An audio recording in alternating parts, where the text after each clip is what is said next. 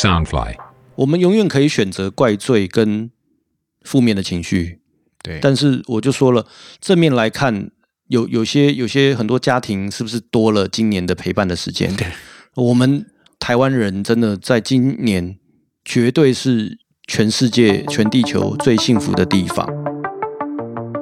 绑紧你的安全带，传送至舒一平老师的超光速聊天室。大家好，我是阿哲，欢迎回到超光速聊天室。大家好，我是苏一平。老师，我们上一集有讲到说，又要继续聊人从哪里来，又要往哪里去。对啊，但是这个题目太大。对我们聊一聊上次本来要讲没有讲完的话题啦，就是集体潜意识。对，这个是我一直很想接触的部分。我自己真的很想，希望像佛祖或者是那个耶稣基督一样，有一些特殊的资讯来源，可以得知到很多的东西。这样子，那我自己呢？呃，我自己其实今年开始就在做做梦这件事情。我们在网络上面看到很多的消息，呃，很多的讯息，他教你怎么样去做梦，怎么样去。他说这有一个说法叫清明清醒梦，对不对？然后呢，他教你说怎么样去做清醒梦，我也照他的方法做了很多次，但是有点遗憾，就是说我去查了一下，我记下这个梦的这个日记的一个这个习惯。好，他们讲说你要做一个清醒梦的话呢，呃，真正的诀窍之一就是说你要去记录你每天做的梦。所以呢，我其实自己几乎每天做梦，我都把它记录下来。这个去看看最早的资料，最早的时候在今年五月，呃，在今年五月的时候，我就已经开始在做这个梦了。然后，呃，有一点点很遗憾的，就是说我大概是天生的天赋不够高，哈，那个我的那个什么资质不够好，所以呢，我现在目前为止五月到现在大概已经七个多月了，哈，我还是继续做梦，每次都做了很长、很很明显的梦，但是我到目前为止还没有一次很成功的在做梦里面知道说我在做梦，所以我可以控制这些梦。好，所以我还是蛮想有一天能够去接触。然后我如果去接触这个清醒梦，真的达到这个能力的时候，我真的做一件事情，跟我其他这些能够做清醒梦、清醒梦的同学呃朋友都不一样。我会先去接触这个深层潜意识。啊，对，那我在这边稍微分享一下我接触深层潜意识的一些有趣的经验哈。大家知道，我大概在二零零二年开始，我就去学学催眠了，所以我曾经有一段时间，我是很很怎么讲，接触很多的催眠。那段时间，我非常喜欢催眠这件事情，我很喜欢去跟人家做催眠。好，那我之所以会接触催眠的原因，是因为我曾经在美国，大概在一九九五年左右的时候，我曾经在美国去看过催眠秀，好，当场的一个催眠秀。我自己印象最深刻的一次，就是说我有一个朋友，我们去看催眠秀之前呢，他一直在跟我讲说：“哎呀，催眠这件事情什么狗屁啊、狗屎啊，什么什么一大堆在那边讲。”那我那时候没有像他那么反对，但是我心里面其实我也不太相信催眠这件事情。结果我们在那是在一个有点像是那个呃农场的一个地方，就是一个催眠秀，一个露天的催眠秀。然后那个催眠秀的那个呃那个什么那个师大大师，他就站在催眠台上面催眠，大概十来个人。然后呢，我们下面大概有十呃大概一百多个人左右在看他那个催眠秀。然后在那个什么他在做催眠秀，在那边跟他做催眠的时候，惊讶的事情发生了。我身边那位一开始跟我讲说催眠都是骗人的啦，这怎么样狗屁的朋友，他在台下也被催眠了，他就傻傻的往催眠台上面去走，走一走。那老师也应该是遇见过这种，那个大师应该遇过遇过遇过这种情形。他看到这个人就走过来，他讲说：“你也想来吗？”我朋友就这样子看着他，这样眼睛直直的讲说：“对。”结果他就坐到台上去跟他们一起做催眠，然后从头到尾这些催眠的什么，呃，人变透明啦，前面这个人没有穿裤子啦，什么你身上找我，他全部都照做。啊，做完之后他回来，然后清醒了。我问他说：“你知道你刚刚做什么事情？”他说：“我我大概知道。”他说：“那你还会讲催眠是那个什么呃那个不成立的吗？”他说：“不会了，因为我刚刚真的被他催眠了。”对，那。这个这个当然是我自己接触催眠的那个什么源头啦。我自己后来也接触过催眠哈，然后接触过催眠一段时间之后，其实有过了大概两几年之后，我就不太玩催眠了。好，不太玩催眠的原因是因为我后来发现，催眠能够达到的境界，跟那个深入那个什么那个潜意识状态这种东西，其实也没有很深。好，很多时候你认为他真的是进入潜意识状态，其实他没有。他其实某些程度，他被你催眠之后呢，他用他的大脑跟他的所知的东西去演一些你认为，嗯，他认为他被催眠，或者说你认为他被催眠的事情出来。但实际上接触到很深的深层意识意识这个部分，我在催眠的过程里面几乎没有遇到过。嗯，我那时候自我催眠，我那时候厉害到什么程度？我厉害到可以召唤出来我自己身体里面的某一个潜意识，然后跟这个潜意识去对话，然后去跟他讲，问他很多事情，问他很多的问题，这样子。然后那一阵子我很热衷的在玩这个催眠，可是后来我久了之后，你是这种东西久了之后，你久而久之，你会发现它的真相。我就发现说，我叫出来那个意识，其实可能也不是什么真正的潜意识，或者是说什么守护什么什么都东西都不是，那它可能是你脑海里面某一个扮演的角色而已。哦，我那时候跟他问过很多的问题，好、包括如何去治病啦，如何去那个国家的那个运势啊，什么东西。后来我发现他讲出来的东西也都是我知道的事情而已，他讲出来并没有什么很决断的答案。所以呢，就是这样过了几年之后，我就逐渐那个那个念头就淡掉了。嗯好，我就比较没有那种趋势，因为我我之前哈，我那时候在玩催眠的时候，我玩到什么程度呢？我有一阵子我在帮人家做很多催眠，有时候我可以一次催眠五个人、六个人，那他们去什么地方呢？去龙猫的世界玩啊，或者说可以让他去什么那个名人的演唱会去跟他跳唱歌跳舞，唱跳上台去跟他唱歌跳舞这样子，好、啊也真的都能够做到。很多时候，大部分的时候都能够成功的催眠他们到这种境境界。他们有些人甚至很清晰的到龙猫世界去，去跟龙猫玩的很高兴，而且他还能很确切的告诉你，就是说，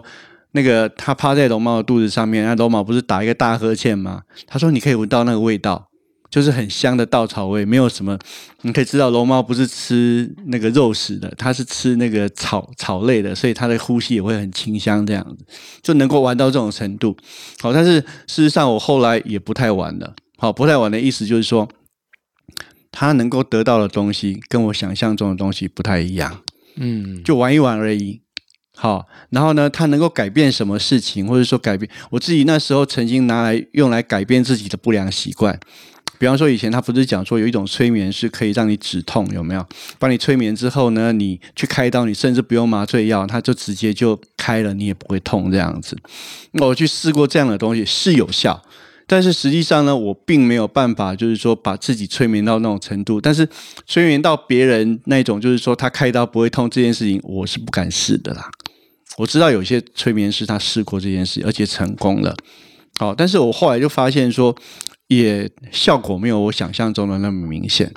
好，所以呢，那几年之后，我就比较不接触催眠，直到我最近又开始对梦境有兴趣，然后逐渐发现说，这次梦境接触的东西，可能是比较有办法接触到这种真正深切的这种深层潜意识。好，我自己，我我我自记得之前那时候我在自己做催眠，呃，自我催眠的时候，我曾经带自己到一个地方去，叫做宇宙图书馆。我在那宇宙图书馆里面就看到所有类似像这种所谓的这种生成资料库里面的所有资料。可是呢，那时候我发生一件很奇怪的事情，就是我进入那个宇宙图书馆，然后到他们的书上面去要去预言时看预言的东西的时候，我在里面我始终看不到它的内容。好，然后呢，我甚至我甚至也曾经在催眠里面问他说，我的那个什么下棋的乐透乐透奖是多少？那奖是多少？这样子，而且他也很明确的出来号码给我看。好，但是呢，嗯，大家应该知道就发生什么事嘛，就是就中了。不对啊，没中。我现在如果中的话，我大概不会坐在这边跟大家聊这些东西了，我该可能在做别的事情了。呃，那、我当然是没有中过乐透奖了。我如果中过乐透奖的话，我现在做的事情可能跟现在不是不是不太一样。可是老师有趣的是啊，有些人的梦，或者是他用各种方法得到的灵感的号码有中诶、就是至少是有有听说过这样的案例啊。这个我也发生过。哦，好，但是这个就不是我催眠了，这个是我做梦。嗯。我梦见的时候就梦境说，梦见说我到西班牙去玩，嗯，哦，遇到一个怪人，他是脚长在脸上，结果那个那个脚上面呢，就呃，后来他就呃跟我讲说，你看看我，你看看我的脸，其实就是他的脚，就那个脚的中间就出现三个数字，好，很明显的三个数字，我记得是零六七，好。出现之后，我醒过来之后，我还记得那三个数字。结果呢，我就去买那个什么那个呃三三星彩，是不是？好，买了之后呢，好开了奖，结果是什么？零六八哦，没有中，会不会但是会不会看错了？嗯，我现在还是很记得他那样子是零六七耶。哦，他开了之后就零六八，我就觉得说，这某个程度来讲有它的意义在，可是也没有达成他要做的事情。这样子，嗯，我跟我一个朋友讲说，我做了这个可怕的预知梦什么，我朋友就吐吐我这一句，就说：“那你有没有中奖？”没有，他说没有，那你就不是预知梦。没有没有，是他是对，就是差那个数字。我我相信是有各种不同的可能，所以在另外一个宇宙，你可能就有中，对啊，所以我也有另外一个宇宙一个号码都没有。所以你我玩过那么多次的催眠，就只有一次的情形是这样子。好，只有一次哦，不是说哦发生过好几次啊，什么那个那个猜中号码什么的。好，啊，当然当然是这比较早，大概两千年开始的时候，那有几年的时间我在做这件事情，所以后来有很长一段时间我就不再玩催眠了。可是老师你，你不觉得这样也很有趣吗？嗯。就是在你的经验里，就是这一次很接近。对，好，那我问你哦，假设就中了，嗯哼，那首先，呃，三星彩三个号码中了，一一来也不会多少钱，但是会有一件事情你就会一可以一直拿来讲，对。但它的目的也只有一直拿来讲，对，它要变成一个常态，美梦必中，嗯哼，那就有那就有意思了。对，但如果只有一次哦，我们人生这样，不管是七十年、八十年、九十年哦，那有虽然有一件事可以一直拿来讲，但是它在统计学上并没有任何意义啊。对对对。对呀、所以说这个我，但我又觉得没有错，老师这是非常有有趣的一个话题啊。我遇见过一个人哈、他是实际上他的阿妈托梦来跟他讲，都都讲了号码，嗯，然后他也是听了下去，那个数字也有记下来，但是他就没有去买，然后中了，中了，但他买了，瓜嘛，那他买了，如果没中了，嗯，他买了，然后结果没中了，这这这也是很有趣的所有的可能性都是存在的。是是，所以呢，不要把它，就是我那时候是呃，我想我的想法也是错的啦。嗯，好，就是说我那时候对催眠这件事情，我的理解就是说，你可以帮我拿到乐透奖的号码哦，这是个很棒的一个技巧。哦，我刚开始学催眠的时候，我自己心里面是真的这么真的这么觉得，我要成为一个这样的人，我可以预知那个乐透乐透奖的号码这样子。好，但是当然这都是以前的事情了。但是老师最后一样啊，你要每一奖必中，这才有意义啊。他如果没有，他他如果存在几率性的问题，就不没一半一半都都没有什么意义哦，因为他还是有可能是、是而且我相信这个东西跟你刚刚讲的预言是一样的。嗯好，我们之前讲的预言这件事情是一样的。你假假使说你呃你在做你的催眠的时候，你都刚刚猜中号码，我相信只有两三次之后你就不会再中了。对啊，好，这个跟我卜卦是一样的。好，老师自己闲的没招，我跟你讲，我这辈子真的是做过很多奇怪的事情了，我连卜卦也在玩。好，我自己卜卦里面最明显的一件事情，我自己非常明显的一个经验的例子，就是说我用股票去那那个卜卦去卜股票，嗯第一天超准，第二天还准，第三天比较不准了，第四天之后全部都不准。好，然后后来我在呃接触到一些民俗老师，他们也就有过同样的经验。我们曾经认识过一个卜卦的很厉害的老师，他后来他就开始想说，好吧，我用卜卦这东西，我要开始来赚钱了。他干嘛呢？他去测病。测那个病，就是说他的病会不会好啦，或者说他要什么地方可以找到他的病啊，还是说这个药对你有没有效，什么东西的。后来他发现说，他卜了卦一次两次准，两次三次之后就不准了，以后怎么卜都不准。老师，你知道对我来说啊，这个是因为你的意念、你的念头，对，被掺杂了嘛。嗯，你原先是一个很纯正的一个意念，就是说你要想要知道答案而已。对，只是后来你就开始介入那种，就是说金钱啦、准不准啦、人家对你的敬意啊，什么东西之后，那个就不准了。对啊，嗯，这真的是跟我们讲的量子力学是一样的没，错。那取决在意识上。讲回到那个集体潜意识啊，嗯我我也觉得说，像我我对于这个所谓疫情的一个观点的改变啊，对，我认为跟集体潜意识有关系耶。就是当然，我们也可以把它解读成啊，我我就是脑波很弱，被媒体影响，对，但我真的不是脑波很弱的人。嗯哼，呃，我觉得不同时间点，我可能当漏到的一个资讯，或者是来自心里的声音，它就在变化，它就在转变。对，但我选择可能对对全人类最好的方式，变成我的真实意识。对那我希望它能在影响集体潜意识。对，这是我我至少在此刻讲出来的话，心里是这样想的，然后我做了这个决定。但是在集体潜意识里面哈，你光进这样的想法跟意识哈，同样有两个不同、完全不同的结果哎。你知道很多人对于疫疫病疫情这件事情呢，他就开始有一个预知，可是他的想法会变成两种，一种是说我相信它会越来越严重，第二个就是因为它越来越严重，所以我希望疫病就没有了。他会有这两个念头，我懂了，我懂了。对你今天同样一个人，不是不是同样一个人，一群人，然后你会有两种愿望，一种愿望就是说，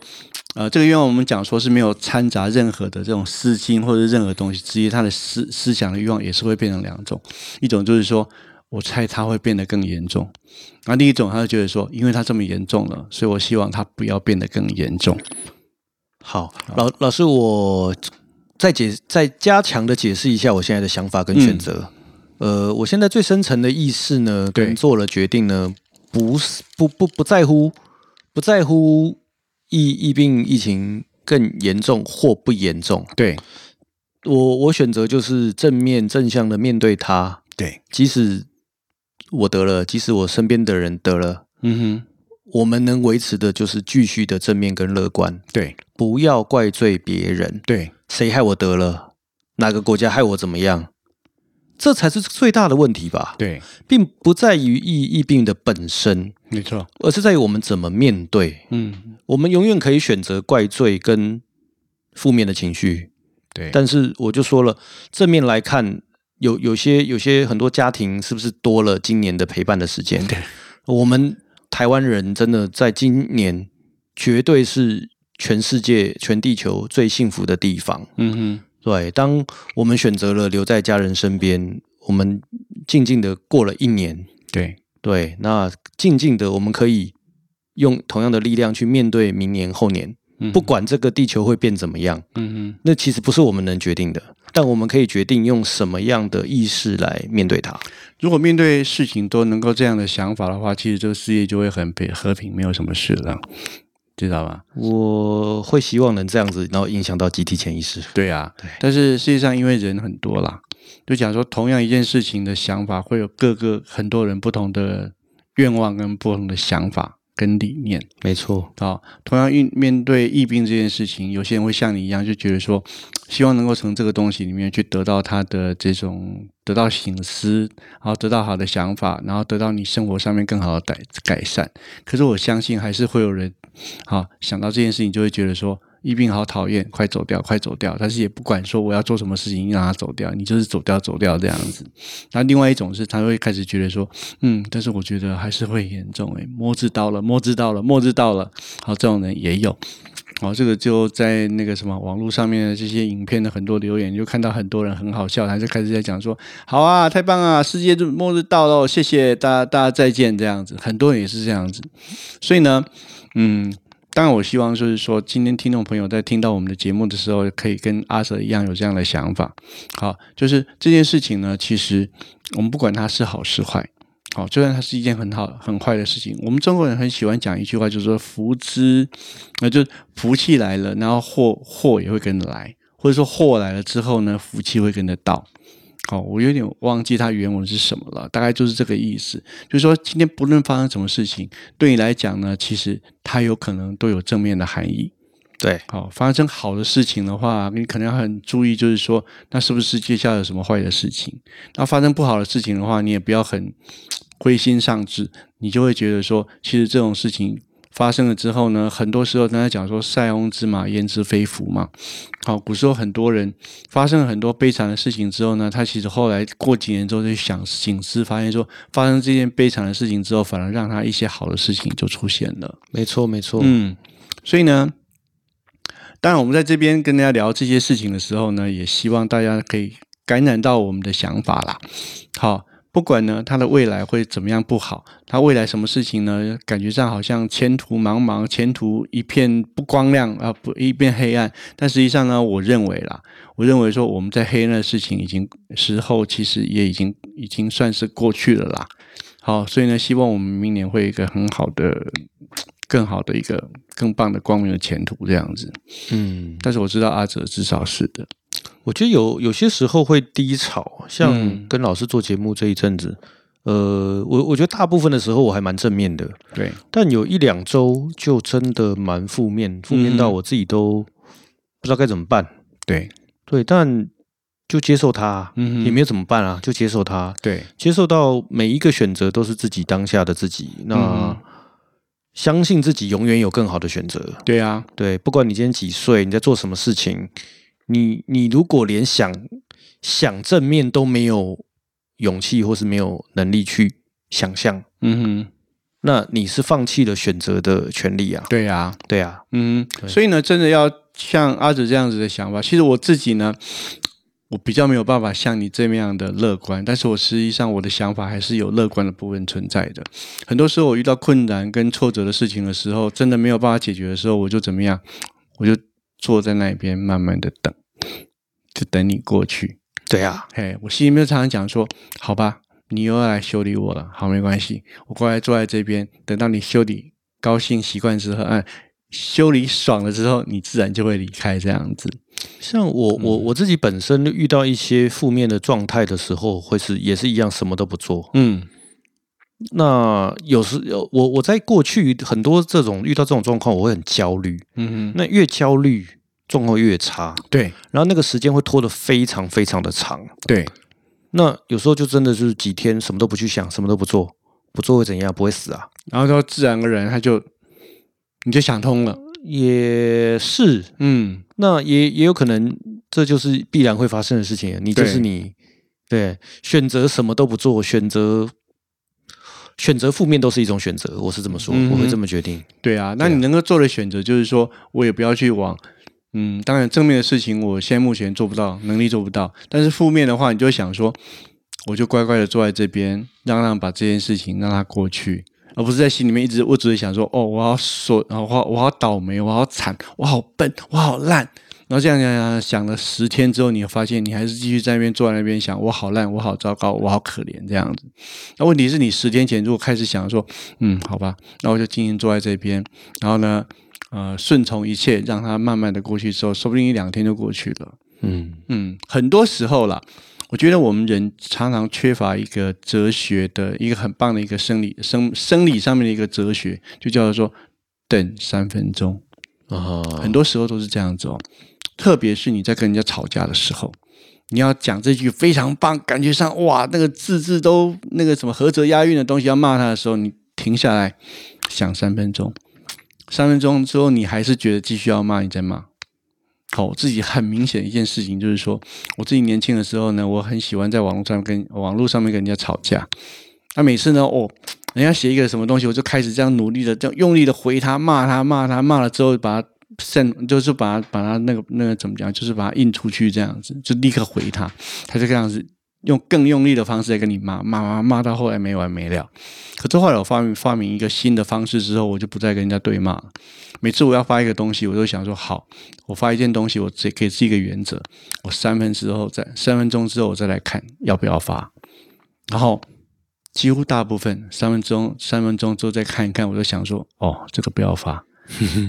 好，不是说因为骂到人家什么，那不是重点，重点是我知道我这样子骂回去的时候没有用的。没有用，对啊，对大部分是这样。对你被人家骂还是怎么样，你用这样子骂他回去，他会更兴奋、更高兴，他就立刻跟你这样扯，你这样扯大半天，你什么事情都什么事情都做不了。好，我们那时候呢，在网络上面有一个很有名的，当时的网络一个人士啊，他就是很有名的一件事情，就是说他是一个呃学校的一个副教授，好，然后在网络上面很有名，就是说谁如果骂了他，一跟他对骂对骂对骂，骂到后来，他有一阵子有人就把他的名名字把他揭穿出来，然后发现一件很厉害的事情，就是怎么他这三年来他的那个论文跟他写的东西只写了两三篇。可是，在网络上面，他跟他回了十万多篇。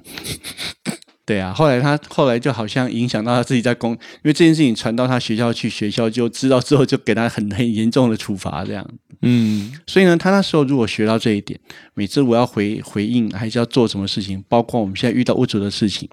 你就要坐下来三分钟，你再想想看，要不要用同样的方式去应对它。嗯，嗯，老师，你知道关于类似这样的事情啊，我有更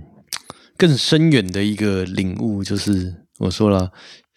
那个接受最最烂的自己，哦，嗯就是我我就是我就是好斗，我就是烂，我就喜欢去引战，我也不想做正面的论文。对你你说事过境迁，你能做的是什么？对呃，接受过去过去那十万篇，我就是这样啊。那你下一步你要继续选择或呃，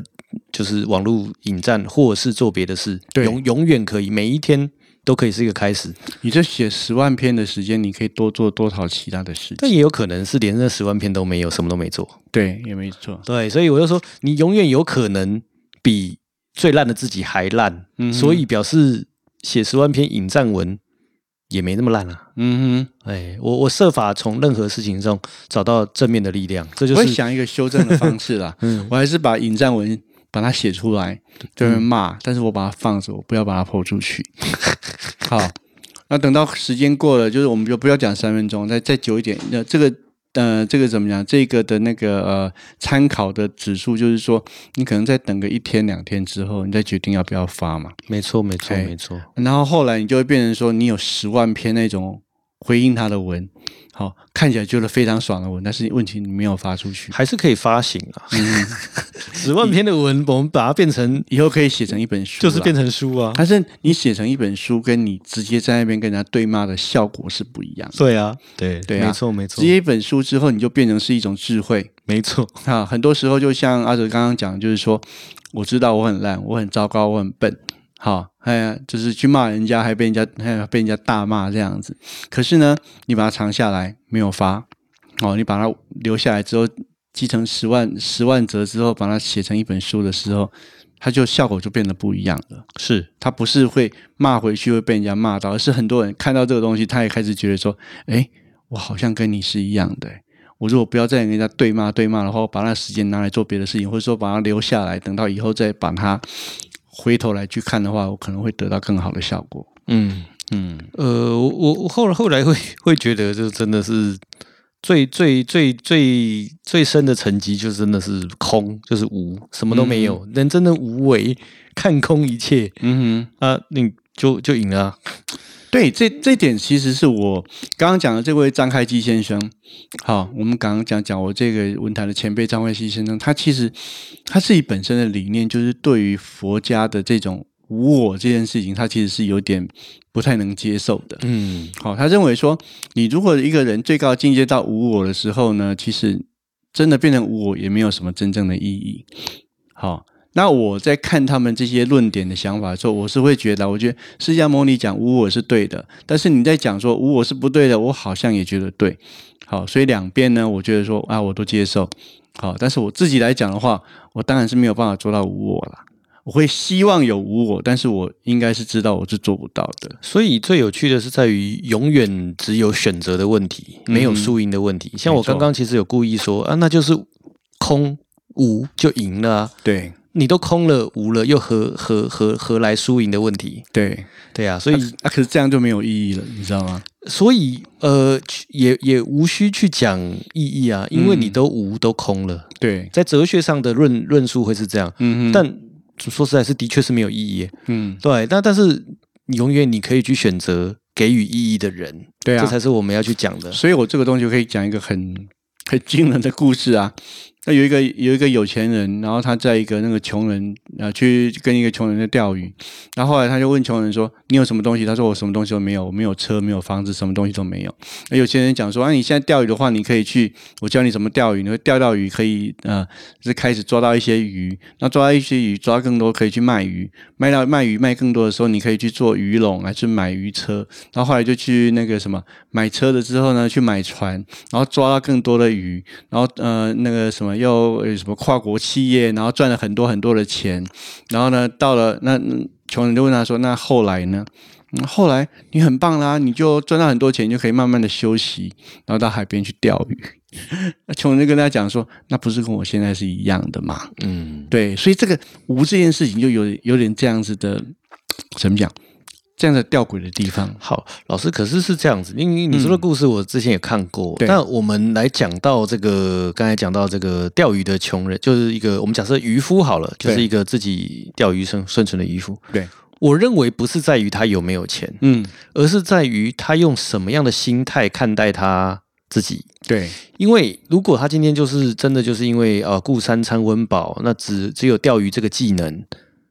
怨天尤人，嗯哼，那那当然是负面的。对，那当然，他如果今天一样的身份，他就诶，我我会我会钓鱼，我可以养全家，对，而且我还可以我还可以 enjoy 呃海海的生活，对，那就是一个正面的。对，那同样的，就是很有钱的人，呃，穷极一生愿意回归平淡钓鱼，他就很开心了。，对，那是一个福气。对，同样的，你赚钱赚钱再赚钱，从一个镇的公司变成一个一个一个大城市的公司，呃，变成一个跨国的公司。对，好了，全地球你最有钱，又又怎样？对，对，那那个是没有欲望是没有穷尽的，嗯哼，对，但是永远可以去做选择。对，对啊，嗯嗯，我我觉得我比较想要去散播的是这一块，就是故事本身，呃，当然都为了一个其实是要呃给我们呃更对人生更更有价值的东西去定义，对但是定义价值的永远在自己身上，嗯哼，对对啊，你刚刚讲的东西就是说，呃，有人有这样的说法，我觉得还还蛮对的哦。他说，其实很一件事情，他要的不是他的成果，或者说他的价值，而在于他的过程。好，所以以前我们在念书的时候，我们有一个教授，那时候就跟我们讲过，他们跟我讲说，你们来念大学干什么？大家的回答都是讲说啊，我想要拿一个学位啊，我想要去赚钱啊，我想要去工作什么。然后教授讲说，你其实念大学最重要的事情都不是这些，最重要的事情是你学学到怎么样去接受知识这件事情。你学的知识这件事情，它本身也不重要，而是你学到知识的这个过程是最珍贵的东西。那你刚刚讲这件事情也是一样的。你如果说以说赚多少钱、赚多少钱来衡量那个渔夫的话，它真的就是一场空嘛。他本来是一场空，然后经历那么多、那么多事情，赚了那么多钱，然后去做那么多事情之后回来，还是一场空。但是问题是，他如果在在意的是过程，他中间他得到很多乐趣啊。好、捕一点点鱼的，然后捕到一个大船的，捕到一个跨国企业的，捕到什么，然后后来又把所有东西都放弃之后，就回来自己享受这个生活。他整个过程他就经历了很多东西。没错，我觉得如果说今天要去衡量这个价值，不在于说今天多有钱，今天真的能从一个渔夫变成大老板，对再回归成一个渔夫，对这个想想必不是几天的事情，这可能数十年、一辈子来努力就很够了。对，那重点是在于做得到就屌了。嗯哼对啊，这的确是不是在于说这真的能 能多有钱，嗯然后又能返璞归真，对。是做得到，真的厉害。我们在跟阿哲做节目哈，他从他这边他嗯抓了很多他的朋友的个人的例子，在里面很多种人都有啊，也有那种就是说家里面家财万贯，可是什么事情都这样空空的，都没有做到什么事情，然后也有很多人是很忙，然后忙到。无以复加，但是实际上他生活过得很充实，所以实际上最重要的重点还是认为，我们还还是讲刚刚那个那个结论那个重点，就是说很多事情它的价值跟利益跟观念什么东西都不是最重要，重要是它的过程。嗯你过程因为你有得到什么样的乐趣，或者说得到什么正面的东西的话，那个就好了。嘿，选择选择自己，呃，该怎么想吧？嗯，嗯，这个有点困难呢。我今天在这边跟你讲的时候，我觉得说啊、好棒的想法，哦，好棒的观念。可是你真的说让我在日常生里面生活里面真的去实行实践的话，还是有它的困难度在，是没错就是，凡人嘛。大家都是凡人。，对你如果真的就是变成很，其实有些人是真的是很超脱的，所以像我想说，像那个什么庄子、老子，他们就是这样的人。好，那当然讲话也很有道理啊，做事情也是，就是说有很他，就是说，比方说庄子、老子，就是说在历史上面流流芳了两三千年，还是继续，还是就是说那个怎么样，呃，很受欢迎，对不对？但实际上呢，你有时候就在觉得说，真的做到他们这样子，你觉得你会快乐还是不快乐呢？啊，这就是一个很奇怪的一个问题了。嗯，对，但是实际上目前为止，我认为是这样子。我喜欢庄子跟老子，可你如果要教要我当老子跟庄子的话，也不干我，我答案是不要的。嗯，我宁可做一个简单的我自己。好，我们我们之前在讲过，我们常常在跟阿哲聊天的时候，我也是有时候就，呃，有意无意之后会跟他讲说，哎，如果今天我很有钱，我十几亿、二十亿的话，不知道多棒这样子。但实际上呢，我自己扪心自问，仔细想一想，如果真的有那么多钱，真的会那么快乐吗？其实我觉得就是高兴两三天，对啊，对。然后过了两三天之后，你还是一样，问题还是在。好，你多了很多钱，你有很多钱，很多事情可以用钱解决，但是还是有很多事情钱还是没有办法解决。嗯，所以最重要、最重要还是那个观点。好，很多事情它重点不是在它的利益跟它的代价，哦，它的重点在它的过程。对。你有过程的话，你就得到东西，得到事情。你说像对钱这件事情，我现在真的就是觉得账单能解决，嗯哼，就不要有负担，然后其实大部分的时间能去留在做自己想要做的事情，是，我就觉得很开心。就是嗯因为我觉得现在如果说为了为了钱，大部分最大的问题，它会排挤到你真正想做的事情。嗯哼，对，那这个是反而是我现在遇到最大的问题。对，至于你说，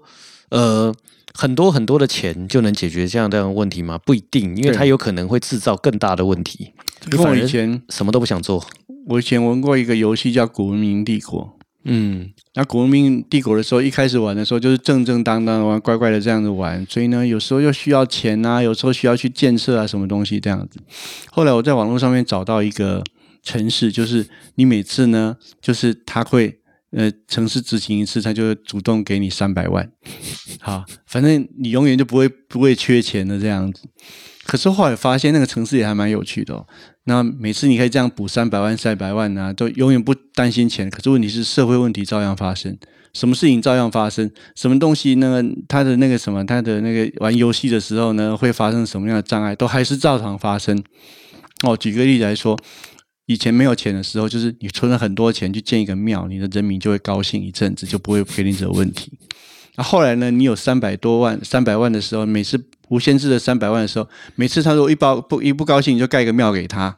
后来就发现说，你盖个庙给他，他可能三十轮他就会快乐三十轮这样子。后来变成快乐十轮，快乐后来你变成盖一个庙给他，那一轮过了之后，他又不快乐了。嗯，哦，所以我就就那个城市其实给人家很大的一个怎么讲，一个一个那个什么那个解惑，嗯啊、很大的一个启示啊、就是说你今天呢，我们每次在这边聊这些钱的事情的时候，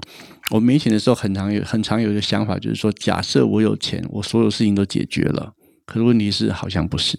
就是不是，没有那么容易，对。人生没有那么容易。你会解决某些问题，但是新的问题会来，对，哈、就是钱不能解决的问题，它就会来了。当然，但是没有钱也是万万不能，这也是事实啊。对，所以有时候呢，你没有钱，然后没有钱万万不能的时候，其实说不定还是一种快乐的时代，你知道吗？你等到说我有很多钱，但是这件事情还是万万不能的时候，你就很无助了。对，呃，我我觉得还是 依然要回到我我我一直在去这个强调的一个论点，选择。对，没有钱是大部分人的，这不是选择，是必然。对但你可以选择让自己开心一点，或者是选择开始学理财啊。对，就是你你的意念可以可以产生行动，行动才有办法改变嗯，改变这个未来嘛。对，那这个在这个节目的尾声呢，我们顺便来为这个赞助我们的平台 Sunfly 声音新翅膀打个广告。嗯然后刚刚讲到理财，来，我们也为了我们那个平台另外一个节目美股可致富，好，大家可以搜寻一下。嗯，好，那我们今天这个算是二零二零最后一天，然后也面对二零二一的开始。嗯。老师还有没有什么想要补充的？很特别的点，像今天我就要很纪念的跟大家讲说，人家说历史上最糟的一年，二零二零年，好，今天我们已经做到最后一天了。然后到这天的时候呢，我们在做节目的时候，我们有些各种不同的想法，各种不同的理念。当然，老师自己的脑脑袋里面还是有很多事情是是互相冲突、互相的打来打去这样子。但是呢，有时候我们在节目里面呢，我非常高兴一点，就是说我们在聊的时候呢，常常不自觉之间能够。呃，蹦出很多还不错的火花，好，我在做节目的时候，我就常常跟阿哲讲说，有时候呢，我在节目里面讲的东西是我事先我也没有想过的，也没有想到，就自然而然就在节目里面流露出来。所以呢，我们这个节目有这样的一个特点。好，我认为它是一个被嗯，算是一个被呃送赞过的一个一个节目啦。啊，送赞这样讲对不对呢？它是被祝福过的一个节目。老老师，你的现在的观点突然好基督教哦，是吗？对，天主教无论 whatever，对啊，当成不是啊，就是说这么说的，就是说我们其实是呃这个频道是有被祝福过的一个频道，所以呢，希望大家有机会的话可以多多听，跟多多我们跟我们分享一些这些有趣的，好那个激发出来的有趣的观点。在节目的尾声呢，我觉得这个就是当喽。像今天，呃，我们刚刚在过去这一个多小时聊的话题，这个阿哲这边跟一平老师其实没什么蕊过。嗯，我们想的只有一些 key word，但有些事情就真的就是自己凭空而来。对，但他又不是凭空而来。对，因为这就是我我我跟我跟老师活了我们几十年各自的经验的累积，然后再加上这此刻，当然你说有没有一些宇宙能量，或者有一些。神秘学领域的东西影响的我们，或是意识、集体潜意识，对，我们从这个集体潜意识资料库去捞资料，它都是存在的，它都是可能的。我觉得从中可能出现过几次了。这个东西就是我们会要去做超光速 聊天室的原因。嗯，所以我们在这边祝各位听众新年快乐，新年快乐！来，我们下次再见，拜拜。嗯，拜拜。